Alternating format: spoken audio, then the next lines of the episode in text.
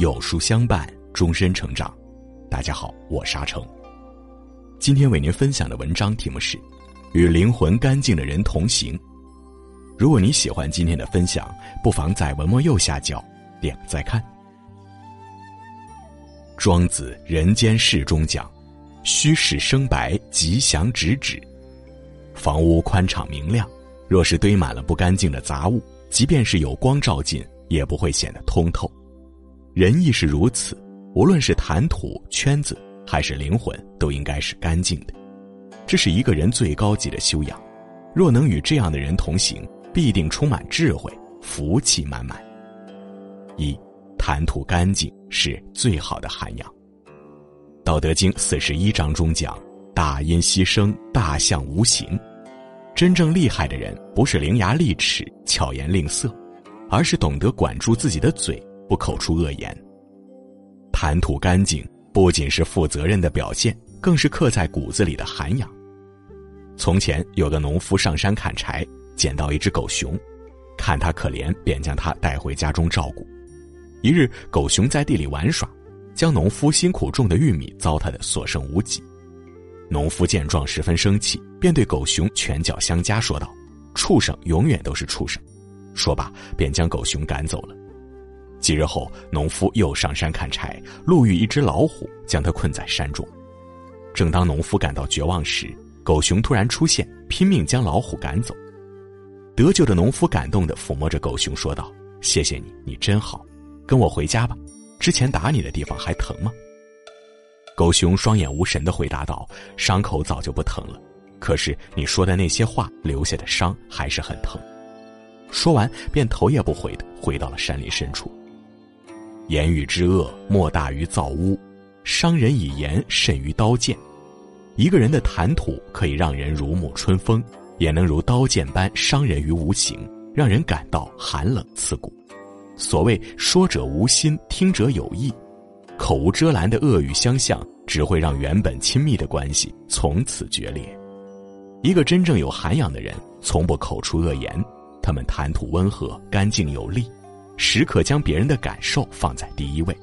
与这样的人同行，踏实、靠谱，心情愉悦。二，圈子干净是最好的口碑。庄子《山木》中说：“贤者之交易，平淡如水，不上虚化。”君子之间的交往淡薄如水一般，不必刻意讨好。这样的人际圈子干净清澈，吸引的大多是志同道合的朋友。你是什么样的人，便会拥有什么样的圈子。从前有一位做家具生意的老师傅，做生意的人都讲究人脉，朋友多了才好办事儿，可他却很少出去应酬，平时来往的人屈指可数。一日有人问他：“你怎么不多出去参加些聚会？”多认识些朋友对生意有帮助，若是日后有难也能够帮你。他十分耿直的说道：“与其虚情假意的寒暄应酬，不如和知心的老友相聚。”有一日，供货商出了问题，他的供货渠道不得不中断，只能另找货源。平时打交道的商家无一例外都不肯伸出援手，还趁机抬价，令他焦头烂额。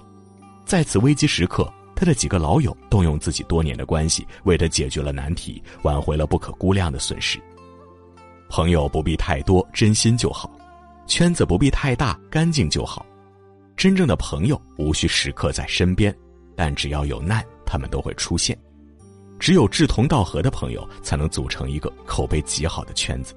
这样的圈子会因为你的美好而接受你，并不是因为你的强融才接纳你。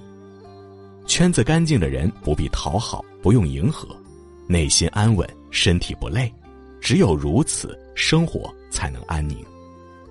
三，灵魂干净是最好的修行。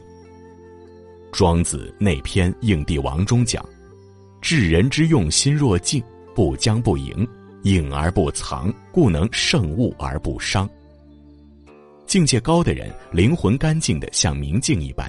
超然物外而不受损伤，灵魂干净的人朴素简单，活得纯粹潇洒。钱钟书一生热爱文学，将全部的精力投身于此。成名后，他拥有无数的仰慕者，很多人慕名而来想要拜访，但都被拒之门外。有人问钱钟书：“你为何拒绝了所有的拜访？这样会错失很多宣传的机会。钱钟书平静地说道：“我素来不喜欢与人相交广泛，如今年纪大了，更没有精力来应酬。”钱钟书的夫人杨绛也是如此，新书出版从不打击宣扬。他们所有的时间与精力都投身于文学，而不是追名逐利。灵魂干净，与世无争，活得简单是他们的信仰与追求。菜根谭中有言。